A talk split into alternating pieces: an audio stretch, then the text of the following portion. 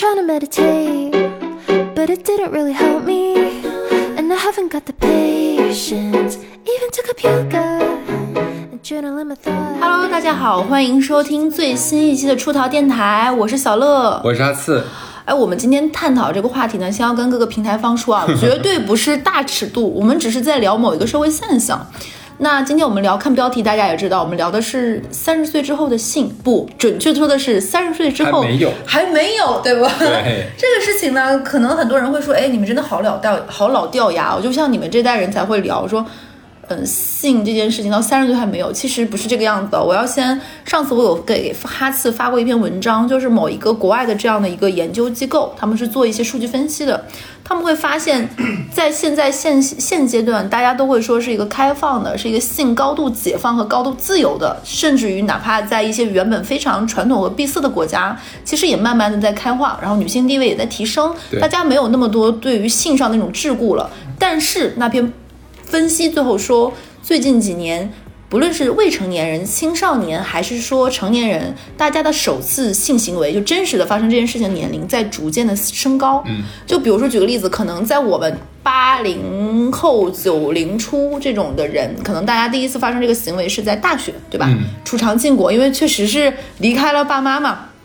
会以为哦，最近到现在了，尤尤其进行了这么多科普教育，会不会这个年龄段稍稍微微的往后缩了一点？刚成年十八，或者是高三或者什么？其实没有，还是这样的一个情况。甚至于采访很多的这种年轻人，他们会对这件事情觉得不想，觉得谈恋爱是件挺没意思的事情。那我有这个时间，我更愿意在房间里打打游戏或者什么。为什么要跟一个，比如说男孩子会说，我为什么要跟一个女的出去逛街？好烦哦，大热天的，上海最近确实特别热，或者是说还得花钱，很麻烦，或者是说。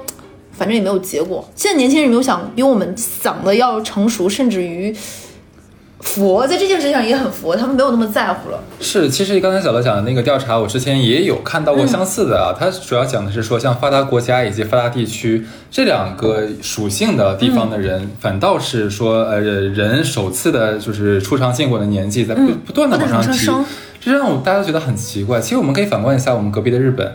那边的御宅族，对不对？嗯然后可能这辈子一辈子都是老光棍，或者或者是老姑娘，对很多很多很多。其实，在上海也有这样的趋势，嗯，嗯，说明上海越来越发达，是不是？是的，而且还有就是，大家都会说，以前看那些什么影视作品啊，或者那个小小小黄书上都会说，人有一个青春萌动期，在那段时间发生了出场禁果之后，会非常高频的做这件事情。嗯，但是那个调查上也说也不是这个样子，你会发现他们的这个衰，就是情绪就和身体上的这种高度渴望的衰退期来得非常快，很平稳，就不会是大家想象那种话什么初出茅庐，然后怎么怎么样翻云覆雨，每天忙死了，都不是这个样子。对，我相信我俩把这个帽儿先给大家普及了之后，可能觉得，哎，会是这样子吗？你会会不会也想一下自己身边，甚至说自己在这方面的这个时间点啊，还有什什么样的一些行为，是不是？对所以今天的话，我们要讲什么呢？要讲我们身边发现了很多，对对好像发现什么大秘密一样。其实不是了啊，就我们身边还会有很多的男性和女性朋友，他们到了很。在我们传统意义上面讲，应该你早就应该在这个年纪里应该有过这种体验之后，他还是没有。那我们就界定一下这个年纪吧，就是三十岁。三十岁吧因为我们认为，就是其实是未成年人，你还是要保护好自己的身体的，不应该做这件事情的。那当你成为了一个成年人之后，你的身体逐渐成熟，我觉得到了三十岁，就确实是一个非常熟透了的一个年纪了，其实是可以去尝试。但我们并不是说啊、让大家性解放啊、性自由乱搞，不是这个意思，只是确实是在这样一个我们都接受，呃，性是一个不是一个禁忌的东西，嗯是大前提下，就为什么我们当代包括大城市，还是有很多人选择没有进行？对，我觉得这个选择可能有主动有被动吧，有嗯男生有女生。那我们今天就来聊一聊三十岁之后，大家还是个厨。对，而且也要聊他为什么是厨。对，就大家不要有冒犯。如果说听我们电台的朋友，你也是一个三十岁，或者是快到三十岁，还是身体上是一个没有打开的状态，我觉得也没有问题。我们不妨来聊一聊，大家还是一下开心就好。对，嗯开心就好，我觉得这是最重要。首先，自己的身体要自己做主。对好，这里我推荐大家一本书，是我疫情期间看的一本国外的一个妇科医生写，叫《身体有我》，就是最常见的几个字。它是讲女性如何去能你去呃体察你的身体，包括这这本书好像之前推荐过啊，是吗？我觉得这本书蛮好写看的。然后这里我要说第一个故事吧，我身边的女生，我有去问过她，其实听过我们那么多渣男渣女，应该会觉得哇，我们身边都是一群花活玩的翻飞。其实不是的，人就是有很多很多面。我问了一个女生，她大概是八五年吧，那今年也是三十七八岁了。对，她到现在还是嗯，就是未尝禁果之身。这个女孩子，我我我问她为什么，她说，因为他觉得就是有那种心理，我不知道大家懂没懂。就有的人他会，比如说我。马上有一个月就要考试了，我会在心里说，跟自己说，只要我这一个月不吃我最爱吃的巧克力，嗯我这次考试一定能考好。我在心里就跟自己做了一个这样的，好像一个等价交换，对一个契约。然后我就在这段时间我都没有吃巧克力，然后那次考试如期考好的话，我会越发的觉得这种方式是对的，我是拿了一个东西做交换的。然后那个女生有点这样，她说她从小到大看的所有的影视作品里。包括小说里面，一定女主角是一个纯白无瑕、一张白纸，没有任何感情经历的。然后，因为她这样像小白兔冰清玉洁，然后才遇到了男主，然后跟男主进行了这种婚姻。往后，她觉得一个处女的身体是她能够赢得或者是获得一个美好爱情的入场券，是她等价交换来的东西。所以，当她慢慢慢慢，比如说在她整个的，她也不是没谈过恋爱，她谈谈过两两段短暂的恋爱。他都没有跟那个男生发生关系，他就会觉得是不是这个人还不是那个对的人。然后我有问过他，那会不会是因为你没有跟那个男生做这件事情，呃，影响了你们的感情？他说，有一个是有的，因为还谈了大概半年左右的时间嘛，对方会觉得诶很困惑，为什么不能再往前再进一步？然后他就说不行，我觉得那我能能理解，这很正常。如果你不想跟他做，或者不想发生什么是，很正常的。但是他说后面就很长时间，大概他三十岁之后就没有再恋爱过了。呃，二十七八岁，他说他后面就会觉得好像过了那个花期，但心里的那个等价交换、等待美好爱情又没有实呃就是实施出来。对。然后我说你是到底是要等待美好爱情，还是说等到婚姻？他说后来他想想，他说可能在他心里还是觉得到婚姻那一步才就等同于美好的爱情，他想换一个美好的婚姻，所以他混淆了概念，啊就是他还是想要等到婚姻那步，他觉得他在换那个筹码。然后我问他，那你会有一点点遗憾，就是在最呃。身体渴望这件事情的时候没有，他说有一些晚上的时候会有一点点落寞，就比如说女生会因为生理期会有一些周期性的这种激素上的波动嘛，她会有一些好像觉得自己，嗯，有还或者是说洗完澡之后，女生都会对着满是水蒸气的房间的镜子看自己的身体嘛，就很美好成熟的身体，会觉得是不是有一种败落的那种感觉？他说还是会有那么一两个瞬间，然后看到镜子里自己会觉得这副美貌的身体是没有人呃。触碰过的，会有一羞羞那种心里的小落寞，嗯，但是也就一闪而过了，嗯，它的主旋律其实还是觉得说我的那个入场券，呃，应该已经用等了这么久了，对我可以再继续等下去。是的，就是觉得就就有点像你买了一只股票，已经放在那里，哪怕你知道它 ST 了，那你还能怎么办？就沉没成本太高了，对所以他就不想有点不自洽了。其实这个对时候，他自己也觉得，但是但是他后面就会说，他说他说会不会等到他他说他现在比如说跟别人聊天或者是怎么样，他尽量不是像我这种很熟的人，他都不会跟女生朋友，因为女生会在一起聊一些很很大尺度的话题，大家互相交换嘛。他说他都不会跟别人说自己还是一个处女，因为他会怕吓到别人，因为他会让别人会觉得有一些刻板印象，会觉得你就是一个一定是一个性格非常乖张的人，很不合群的人。或者是说一定是有什么问题的人，或者是甚至于都会有人怀疑他的性取向的问题。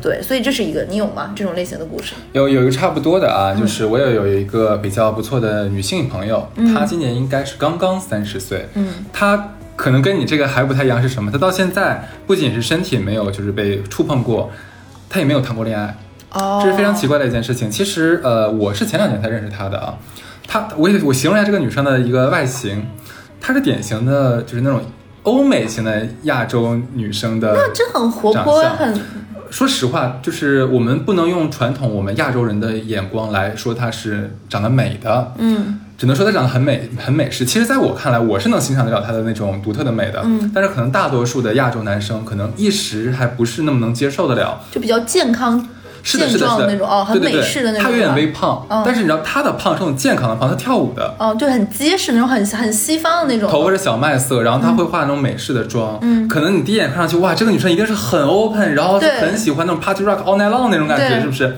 其实不是。当我开我开始认识她，是她我们俩有共同的朋友，嗯我看了我朋友跟她合影，说，哇，我是一个女孩应该很爱很爱玩儿吧，嗯很爱去夜什么的，就不是，她超安静的。我说怎么可能？然后结果一认识的时候，发现，哎，这个女生真的很安静，说话轻声细语。就是跟外貌有极大的反差感。后来呢，就是我慢慢熟了之后，了解了解了一下她的过往。她其实以前呢，会觉得自己可能身材不是传统意义上的苗条的姑娘，嗯他可能会有一点点对自己的呃，不自信。对，会有一点点，会有一点点。然后她之前的化妆也是化比较传统的咱们亚洲女孩的但可能淡妆，跟她的外形不是很适不配，她的脸不符，不太适合咱们所谓的平常那种淡妆。嗯后来她通过跳舞啊，然后通过什么什么，就找到了自己的穿衣风格，然后化妆风格。其实我觉得她现在是浑身都是魅力，嗯，跳舞跳得非常好，身体非常的健康，然后肤色好看，妆容也好看，然后人家工作也很正式，我觉得是个很很棒的女孩。但是她就是说，可能以前是对自己有一点自卑的心，有把自己封住。有把自己封的。但是她现在的话，因为她是处女座，嗯，她会觉得说，嗯，我希望能找到像童话故事里面那般，就是完美的、晶莹剔透的爱情。有恋爱，是找什么爱情来？我们所有人都跟他讲过，说你，我说你现在找吧，你现在知道那是个啥？对你先找，是是先试一试你啊？先谈恋爱，你要找爱情，那就有对象，对不对？恋爱又不是自己在家修炼内功。对，然后呃，我们因为作为朋友，其实不太会说，只是说，哎，你去找，你找，你这个是没有没有效的这种推荐的。我们当时是这么跟他说的，我说，呃，像你的外形，可能上海这边，我觉得还是会有很多的男生比较喜欢。那如果你觉得说亚洲男生不 OK，你外你何尝不可以试一下像外国的男生？对对因为上海外国人非常非常多，有嗯条件好的也很多，对吧？可以打开心扉试一下。然后呢，我们共同的一个朋友，因为他就是身边好多好多外国人嘛，所以也说，哎呀，每次聚会都会带他来，就希望他能在里面能碰到一个比较聊得来，不错的，对对，聊得来的老嗯外什么东西。但是能感觉得出来，如果旁边都很多生人，尤其很多异性的话他很不自在，他每 每个笑都说我要回家，我要回家，我要回家。对，就结果到了现在，但是到现在呢，其实。嗯，看上去他仍然喜欢待在自己的舒适区吧，就跟我们这帮朋友们在在一起。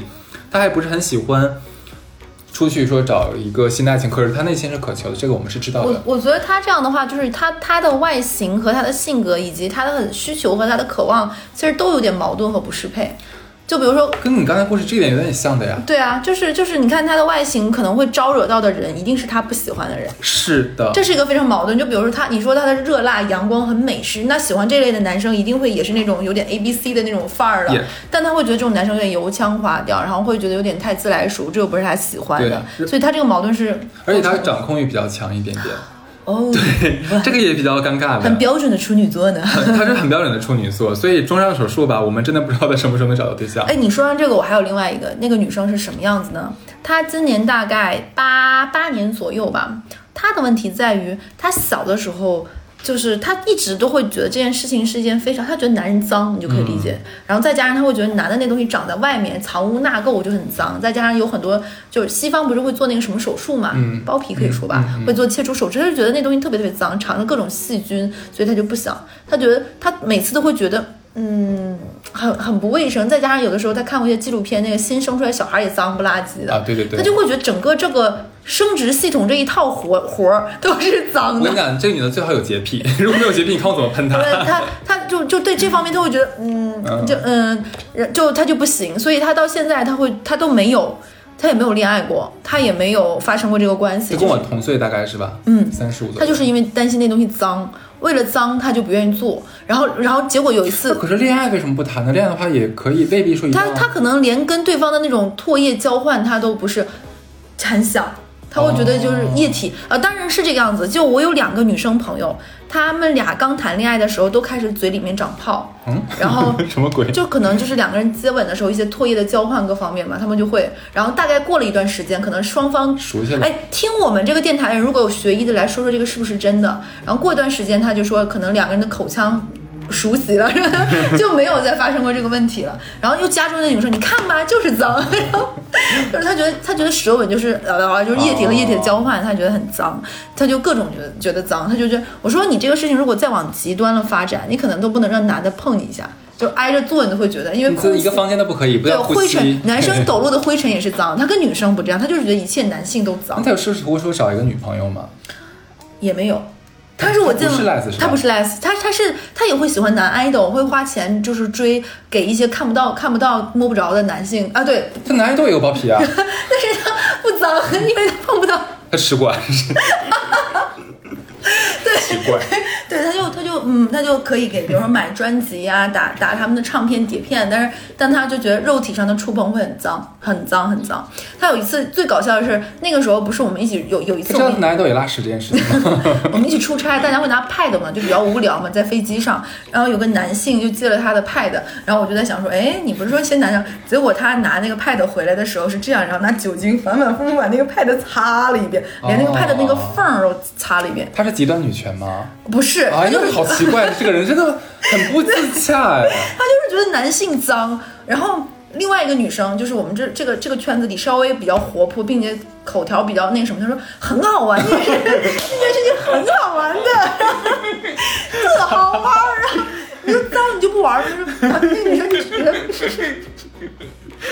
是不是讲的很好笑？他说，然后他说，你就想，你小的时候上体育课的时候没跳远过吗？然后他说跳远过，他说你有没有试过跳远的时候，你是不是跳挺好玩，你还要到沙坑里？那你不玩沙子吗？那多脏呀，对不对？然后那女生说，嗯。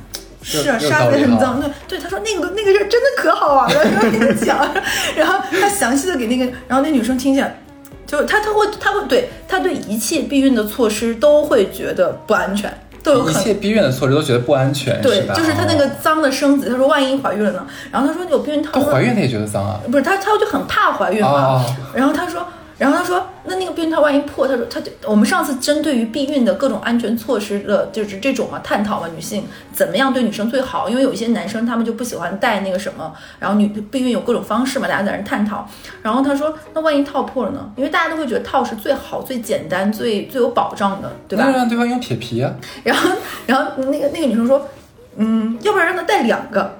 哎，那个这个是不推荐的，这个其实更容易破。然后，然后，然后另外一个那个就是说很好玩的女生就说说，那这样的话两个直接摩擦就会更容易破，你怎么检验它对对对对？然后那个很好玩的女生就说，她说要不然你在这两层之间夹一个辣椒水，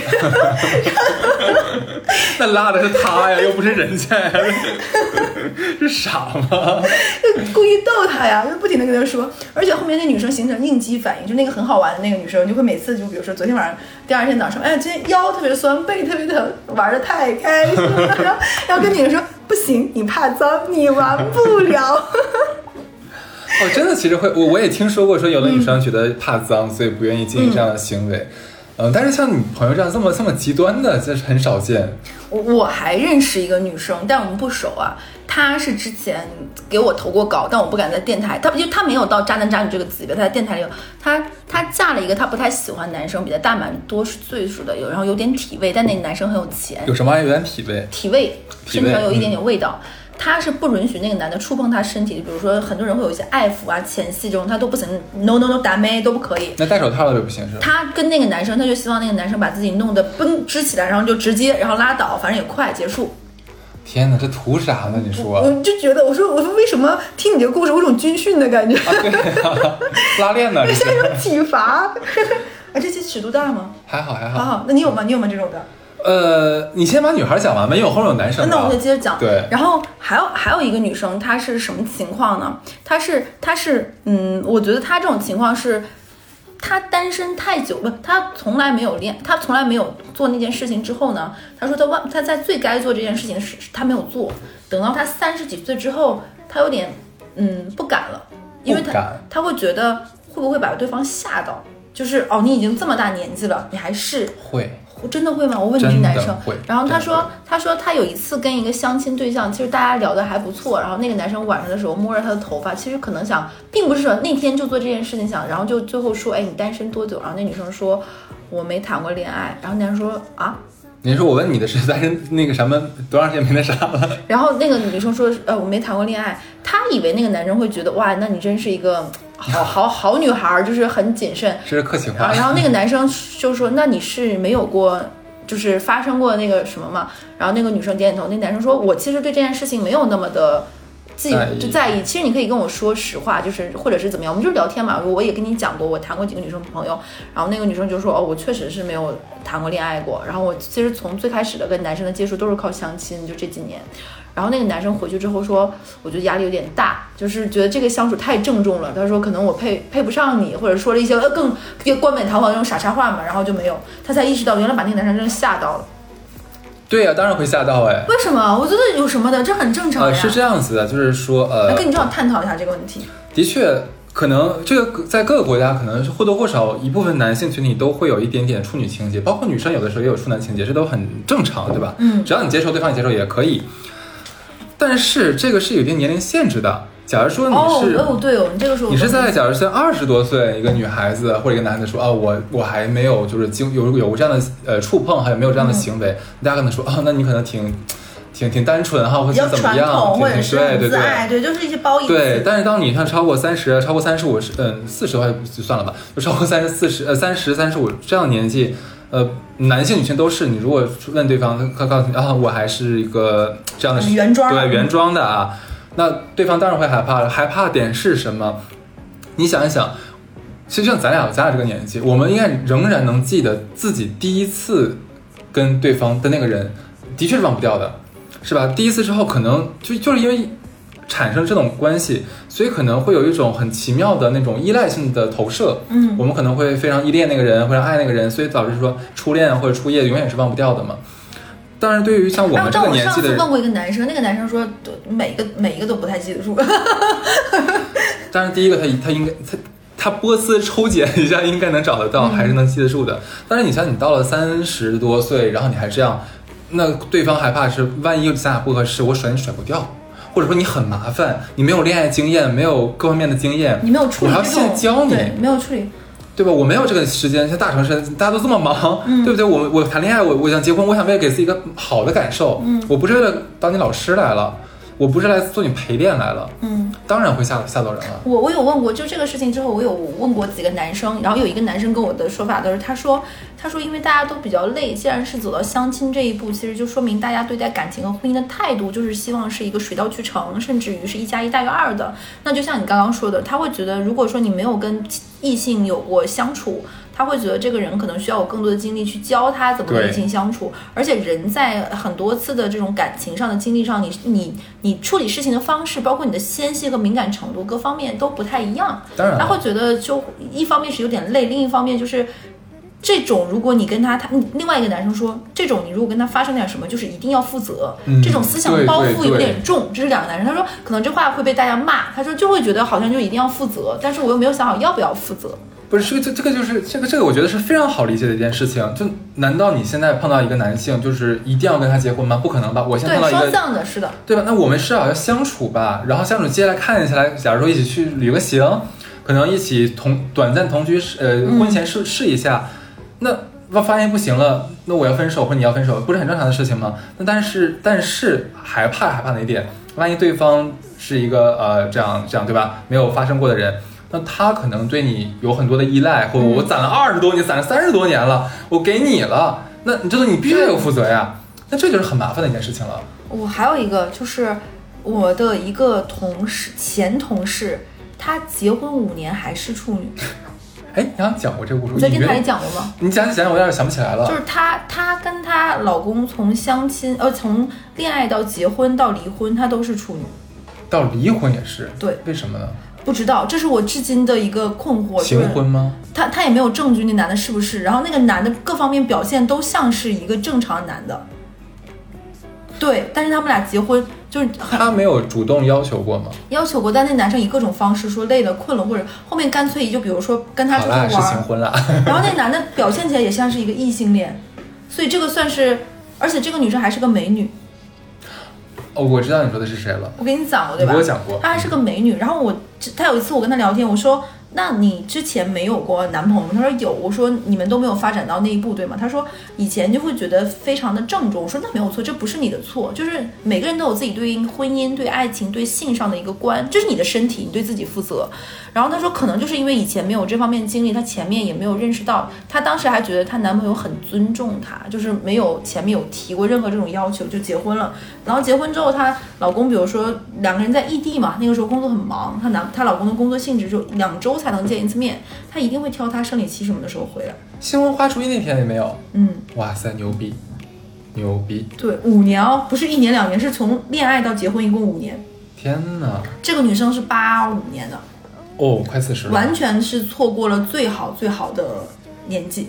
没事没事，女生在四十岁的时候仍然会很旺盛，她没关系，她的好日子在后头。是的，是的，希望是呃这一期是是会在那个后妈那期之后嘛？对对我希望每个女人到了七十岁都能活成刘姨，到七，都能活成刘姨，这是对粉丝的极大祝福。对这个梗没有听懂的话，翻我们上一期后妈那一期啊，刘姨的故事。然后她她就完全错过。我现在其实讲了几个女生都还是过了三十五三十五岁左右的年纪还是处女的。嗯，然后我们女生这篇我讲完了，一会儿我可以讲男生，你可以讲男生的故事。那这样讲男生吧，其实可能对于对于传统意义上来说，可能觉得女生是处女的年纪保存的比较长，我们过多的能理解一下。对，就我们的保质期长点儿，你们的保质期短点儿。但是男性的话，其实会让人觉得说，哎，你怎么到了三十多岁、三十五岁还是处男？这个就觉得哎，挺匪夷所思的，是不是？那我这里还真有几个故事。第一个是我的同学，我的同学，这个这个人其实呃，怎么讲？我估计可能你的故事里可以跟我有点类似啊。他其实更多是出于自卑。他在，因为我是哈尔滨人，嗯哈尔滨整体男性的身高是比较高高一些的，对，像一般平均身高可能都一米七八以上这样子。但那个男生大概身高只有一米七三、一米七四，而且他的体型比较胖，比较肥胖。这两点其实就促成了他在我们当地就不算是女孩子心中的可以可以找的对象的那种人选，所以呢，他其实到很很大很大才有过恋爱这样子。但是男孩子呢，他毕竟都是精神精力比较旺盛一些，是不是？呃，虽然说人家是处男 处男，可是像手活啊或小黄片啊这个东西，人家是大拿，比较专业一些。在以前在寝室的时候呢，可能大家都要去他那边考，他最多是这样子。他基本上一直保持到了三十岁。哦，他第一次恋爱，也就是他结婚的这个对象，嗯对，也是在三十岁这一年，然后他才呃突破了自己的这个，嗯 对，因为他结婚了嘛，当然就可以了。其实之前我们每一次像二十多岁的时候，我们啊还在我像我的读研，或者说有的时候回老家跟老朋友们一起吃饭，就会问到说，哎，那谁谁怎么样了？大家的第一句话不是说他在什么工作，是说还是处男。我说怎么会还是处男？怎么会这样子？就说不知道，也尝试我们的同学真的有尝试过领他说，哎，要不然你要是担心害怕，我们可以带你去付费的，你去体验一次，对吧？可以是不是能帮你打消这方面的顾虑呢？呃，也带他去了，但是他就会很紧张，哦，很紧张，很紧张，然后也没有进行的很顺利，嗯反倒让他更害羞了。这也是让我们觉得挺挺挺奇怪的。当然，当然最后我们不是我们谁都不知道他最后是怎么突破，找到了女朋友，然后又重拾了自信，就完成了这个东西。但是我觉得挺好这个岁数发生在第三十岁，嗯，对，这是我的三十而立，看来他立了。呃对 哎，我开了个黄腔。是哎，你这个勾起了我的一个故事。我的一个朋友，你管他叫肥肥肥吧，就不是贬义词，就是就起这么个名字。肥肥就是也是一个有点胖胖的男生，他呃跟我不算很熟，但他有一个男生朋友跟我关系非常好，我们都是同一同同一个地方的人。然后肥肥他也是自卑，就是他是那种胖胖男生，那种就是跟刚才那一样，呃，不是小胖子，是有点大胖胖，嗯就是那种的。然后他最开始在青春期的时候，大家那个时候都会有旺盛的那种男生，都会有那种看黄片、看小黄书，就咱们初高中那个时代，他那个时候也是一个手枪高手，就是 就是狂那个什么的。之前他没有任何这种自卑的那个意识，因为他觉得全天下男孩的那玩意儿都是一样的，对吧？黄片里也都是那些，而且很多黄片里猥琐的都是胖胖的男的。他真是毫无这个自我觉察可言。对，直到有一次他们在一起，那男孩子们在一起聊天，有一个男孩子就开玩笑说，胖子低头是看不到那个什么的。啊、他那一刻才意识到，原来你们是看得到的。我是看不到的，然后他就真的低头怎么看，他发现看不到他那个，他就会发现原来我是真的，嗯，所以他不是他原来他是真的啊啊，OK OK，short tiny，然后 对，但是小小的也很可爱啊。哎，不要笑，这个不能笑了。不是，就是你说的那个很可爱，就是你当时真的觉得是要说一个小小宝气，对，然后他就觉得有点，嗯，有点难受那一刻，他觉得心里好像有一个地方就按了那一脚，嗯，他觉得是不是他就有点自卑，他就会发现他就没有办法以前他以前在就是手枪高手的时候就会很快乐，但他后来他就发现他有点。就是说不上来那种感觉，他就他就自卑了，他就陷入到这种情绪，他就很不希望，比如说那个女孩子看他脱了衣服之后觉得啊、好胖，嗯。然后那东西，嗯，他他就很不想，他会觉得那一刻的来临带来的前面这部分是他无法忍受的，是。以至于他都不想要这个后面快活的那一部分，所以他这个身体的原装也保持了啊，为了能够审查过，真是用了很多的遮遮掩词，我都累了，我都形容词快用干枯了，真的是。他就一直保持他这个身体。后面他做的工作是偏那种出差的，我说说就是直说吧，审计这一类的，那可能要去很多的项目上，那去了项目上肯定就要请客吃饭嘛，那无外乎就会有一些去一些灯红酒绿的场所场所，他经常去的一个地方应该是某一个。呃，乡镇这一带的地哦方，然后就是去县城嘛，县城嘛，就是，然后那个县城那个人就很喜欢他，因为胖胖的男生其实都很有亲和力，工作上又比较卖力，就说啊，你来老来这儿了，咱们都已经是兄弟了，兄弟哪能没一起呼呼哈嘿过呢？就带他去看他那个扭捏的样子，那个那个县上那个呃企业就说，哎，你不会还是那什么吧，兄弟？他当时已经三十一二了，他就嗯，就是是是那个什么的。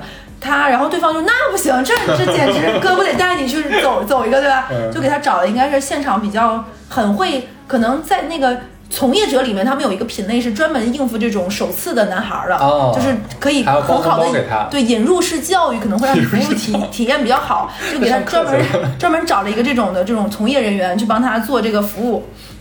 结果他进去之后呢，他发现他就是紧张，嗯，他怎么都不行，他就很难受。后面他跟另外一个他的好朋友，就是我的好朋友那个男生哥们儿，那个那个那个啊，就管他叫胖头陀，那哥们儿叫瘦头陀吧，就跟瘦头陀说了这个事儿。他跟瘦头陀说，他当他从来没有见过一个真实的女生没有穿衣服，嗯因为从业者进来可能第一件事情就是把背后的拉链拉开，啪就全脱下来，对吧？就是就就这个样子的。他当时他说，他当时就已经傻掉了，就会觉得一团肉生生猛的扑了过来，就跟瘦头陀讲，他说他他不知道怎么应对。其实那个从业者的手摸到他大腿的时候，他已经噗哦，他就结束了，放掉了，他就、嗯这件事情就加重了他的阴影和自卑。我然后他也不能，他的他的裤子里已经湿湿哒哒、黏黏坨坨的一哎呀，我感觉我感觉我就像个 男的似的，是不是很真实你比？我爷们儿，他就觉得那个东西就粘在他的大腿内侧，然后粘在肉上，他就整个人很紧张，他又不想让那个女生知道，然后他就跟那女生说：“你把灯稍微关的暗一点。”其实他想说关的暗一点是不要让他看着他腿上那一滩，就会阴出来了嘛。他是觉得人家没有触觉是吧？他他就那个人摸没有摸到他那边那个腿，他穿的裤子嘛，然后那女生就要脱他裤子解他腰带，他就说嗯就，然后那个人说你是害羞吗？那个来的那个领导说了，你你我、啊我就是他就就我是你导师，对，我给你转灯对，然后他就怎么着？然后那男那他他后面他就跟那女生各种，他就觉得哎呀，还是希望能够以正常的方式和一个女生，而不是这种。然后那个女生就会觉得啊，那确实你男你还是有个男孩子纯情的梦的，就陪你聊聊天吧，怎么怎么样。哦天，这真好，然后他跟那个女生说，那你能出去别跟那个哥们儿说说我嗯没那个什么吗？然后那个女生说那可以，就是反正钱都付了嘛，那个哥们儿给你付了就行。然后他俩。其实他当时根本就没有办法好好聊天，他内内心的脑子里完全都是乱的，既有羞愧，又有自卑，又有难受，又有一种对自己身体上的羞愤，就是一种我为什么控制不了，我为什么做不到的这种难受，他就各种复杂情绪在一起，加重了他的自卑。他后来发现，他就是连这个事情他都蔫蔫儿了，他对这件事情都没有情绪了。很大的心理创伤。对他有很大的心理创伤。之后呢，就还会有一些哥们儿会拿这件事情问他哎怎么怎么样。他后面也不想谈恋爱了，因为他觉得自己好像这样一副身体各方面，他减肥过几次也失败了，哦，他就各方面情绪就夹杂在那那里。后面他就会跟别人伪伪装自己，说自己一直都有在嫖，他喜欢嫖，他觉得这样让别人觉得你至少是是一个世正俗意义上面正常的人，对正常的人，他觉得这种事情方便啊，就是简单各取所需，而且我的工作性质又这个样子，我又不想。他甚至要营造出这种就是那种自己很渣很很渣很痞，就是那种刻板印象上那种又有点胖胖但有点好色的这种形象。其实这只是他的伪装，他内心深处就是一个被人家摸了一下大腿就 Q 的一个 男孩子。哎呦，听起来这是不是有点嗯有点伤感。对你还有男生的故事吗？呃，你先来，我先来。呀我我我的故事，下一个故事是这个样子的，下一个故事是，嗯，一个，我也是听来的一个故事。这个男生是在自己小的时候看到过自己妈妈跟一个叔叔，天哪，这个太可怕了但但是在自己很小的时候，能你你你们女生可能想象不到，这个对于男性来说是多么大的心理冲击。然后他他当时他说他那天是放学回来，他回的很早。我不知道你们老家那边，我们老家那个是每周三下午小学是不上课的。他那天不上课，正常他应该是上辅导班，结果辅导班那天因为有什么事情没有开班，他就回来了。每天每周每周三的下午，他妈都会给他一个五毛钱的零花钱。他印象很深刻，那天他攒了两个五毛钱零花钱，一个五毛钱买了一根炸的淀粉肠，一个五毛钱买了一个冰水，就往家里跑。他就举着他的那个香肠，然后往家里跑的时候，那天他就有钥匙嘛挂在脖子上的。他开门进去，他就很开心，因为他想说，如果爸爸妈妈不在家，他还能看电视。他就悄悄的开门回去各个房间看，然后就看见了爸爸妈妈房间主卧的门。房间里面，他妈妈跟着一个叔叔在那里，然后连窗帘什么都没有拉，然后妈妈跟那个叔叔在交缠在一起，然后他妈妈笑得很开心，他看着那个画面，然后默默的从房间里慢慢慢慢走出来。他他当时第一反应就是不要有任何人发现我，不要有任何人发现我。他慢慢慢慢的退出去，然后走出去的时候，他发现他手一直握着那个冻的两毛钱的冰水，已经把他的手都已经。冰红了，就冻的那个，然后他就觉得那个看到那根香肠特别特别的恶心，嗯，他就想到了叔叔和妈妈的那个画面，他就把那个香，他说他从此之后是不吃香肠的这个人，就棒状物体都不吃，对，他就觉得很恶心，因为可能他妈当时对，然后他这件事情对他伤害特别大，他后面发现他从那他他从那一刻之后，他对，因为大家会对父母有非常大的这种尊敬，就是就是有威严的有神坛，到后面发现他不想学习。因为因为爸爸妈妈经常会说好好学习，他会觉得你凭什么教育我呢？你有什么资格教育我？你们就是一群道貌岸然的人啊！你就是一个跟我爸说你怎么怎么样，其实你就是偷偷回来跟那个我都不认识的叔叔在做那件事情的人呀！你就是一个什么呀？我为什么要好好学习？他就对自己的人生有点放弃了。他其实成绩很好，他就后面去了职高吧，然后后面去了很普通的一个，然后他对女性的态度，他就会觉得我对这件事情都不是很喜欢。我对女性的身体，她她就会永远想到她妈妈那个样子，她就很排斥女性。然后后面，因为她太排斥女性，会有一些人以为她是同性恋。他发现她也不行，他就相当于他，对，他就相当于身体里面的那个部分，他就把那个关掉了。然后这个事情呢，很巧合，这个事情他在那天讲的时候，旁边一个女生沉默了。那个女生是我们所有人认识里面最乱交的一个女生。哦，她跟这个男生是类似的经历。怎么说？他的妈妈也是跟他认识的一个楼上的叔叔，嗯，在家里发生这件事情被他撞到了。哎呦，他就觉得这是一个非常，就是难以接受的事情。难以接受，但是他说，他说，他说他是他也不知道他是报复他嘛。他第一次是跟一个年纪比他大很多岁很多岁的人，他也不知道为什么要跟那个人发生那个关系。然后是他同学的舅舅，因为也。就把他们接回家嘛，他也不明白为什么。就那天在他上大，在他考上大学之后的那天，拿到录取生通知书，去那个女生家里玩。他穿的很少，就女生夏天短裤啊。他那个舅舅在后面摸他，他说是他主动的，他就跟那个舅舅在没有做任何措施的情况下发生了那个关系。天哪！他说他当时就有一种放肆的报复，他跟那个男生形成了非常强烈的对比。对对对。后面这个女生有过非常非常多混乱的关系，很多段很多混乱的关系，他就有点。嗯，我不知道你，我们之前不是讲过那个什么呢？就是那个演那个《老友记》的那个女主角 Rachel，嗯，她不就是在飞机上，比如说跟这个人看对眼了，就可以发生那件事情吗？这个女生倒说，她说她后面会觉得做爱这件事情对她而言就跟吃饭是一样的，嗯，就是今天想做 OK，那就做一下，甚至于她今天跟一个人聊天聊得还不错，然后就可以发出这样的一个邀请，大家做这件事情，她把它当成我说你这是把。这个事儿当成一个社交礼仪吗？他说有的时候他会觉得聊到这个份儿上，如果大家不那个什么，好像有点失礼。好有礼貌 哇塞，社交礼仪还有这一趴，我都不知道。我当时当时很理解，我就我说我说你这是礼貌式做爱对吗？好礼貌。社交型的，就是他说他觉得做爱不只是男女朋友，他觉得好朋友也是可以的。我当时。我当时，我当时真的，真的，我说你的言论稍微收一收，因为你很容易被攻击。他，他就，他跟那个男生两个人就形成了非常大的反差。后面我有问过很多朋友，原生。哎，我特别想问，就那个男孩子，如果有女生，假如说不小心跟他有肢体的接触，他会很反感吗？他会对女性这一块，他都觉得塌下去了。你们没有就是什么女生是水做的，女生很可爱。就假如说，就你们吃饭的时候，然后你碰了一下他的胳膊，她会有什么？也不会，也不会，也不会。他只是对做这件事情不是很感兴趣，因为她就会想到那件事情。然后后面这个事情，我们几个朋友之间都有聊过。我说，那你可以，你因为我们都关系很熟。他说，那是因为我们跟他的家是完全两个隔开的圈子。嗯嗯。对，他说他后面成年之后，十八岁上大学之后，他就不怎么太回家了，因为他不想见到他妈，他也不想跟他爸说这件事情。嗯。然后。这个事情我又跟几个朋友，我们私底下自己聊，所有的男生说这是一个完全无法对，走出来的创伤，可能要用很久很久。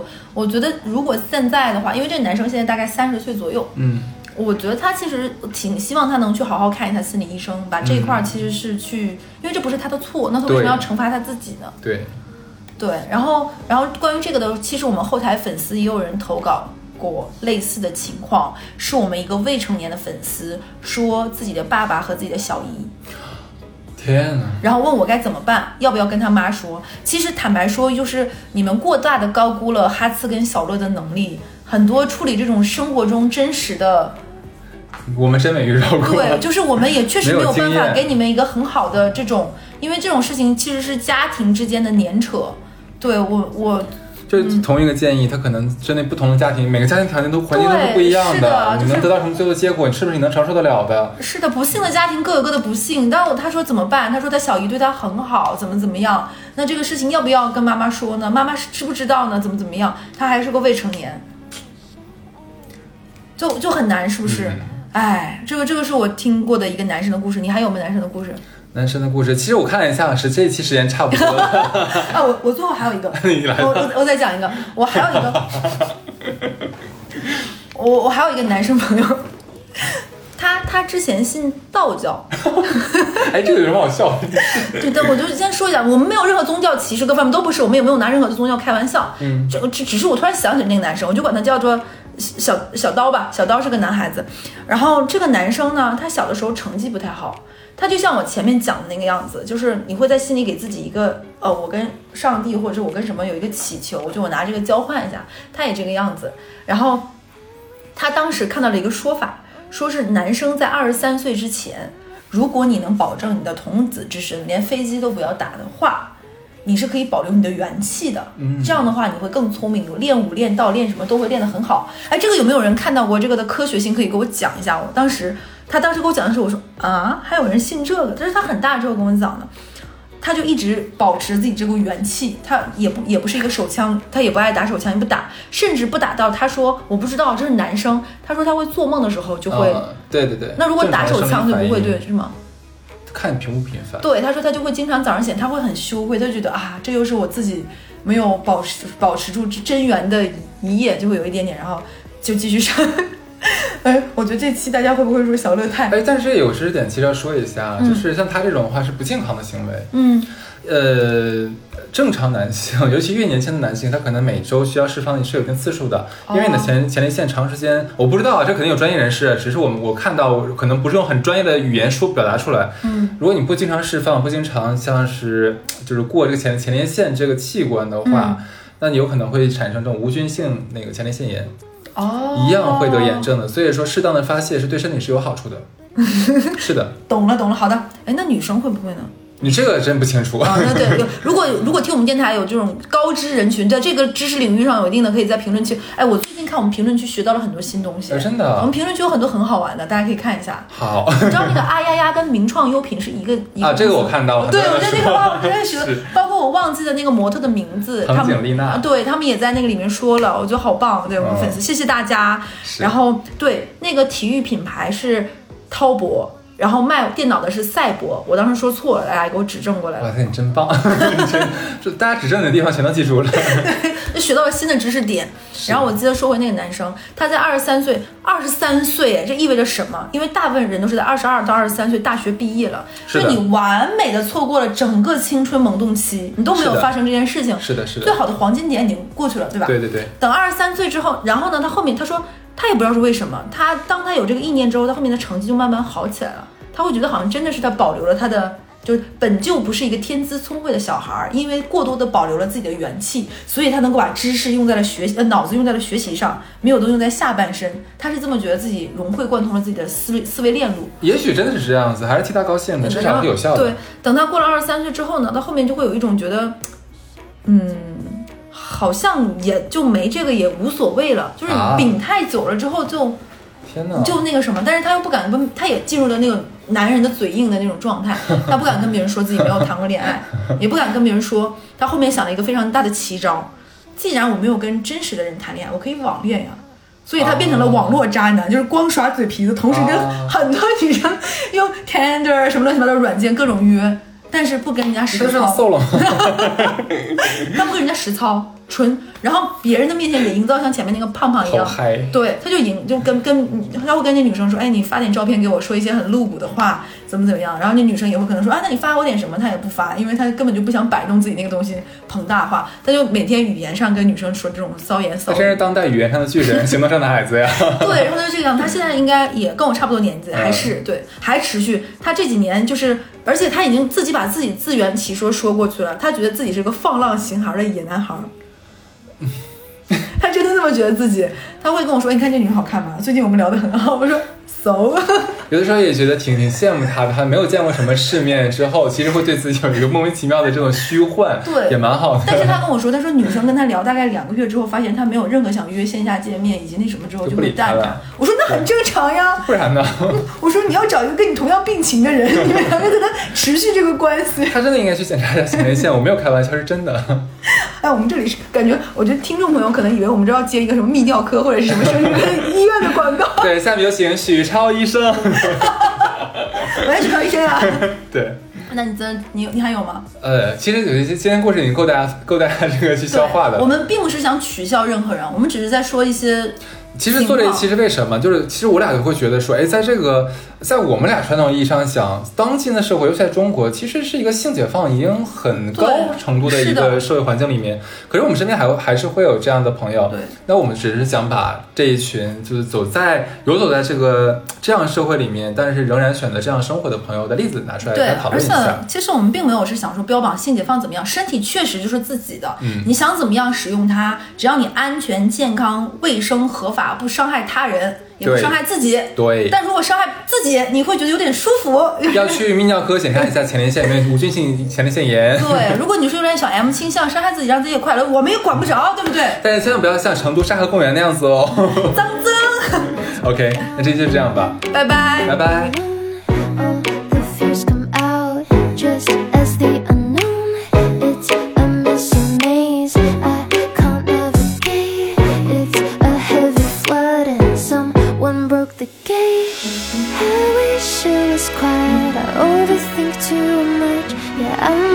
Rapunzel stuck inside my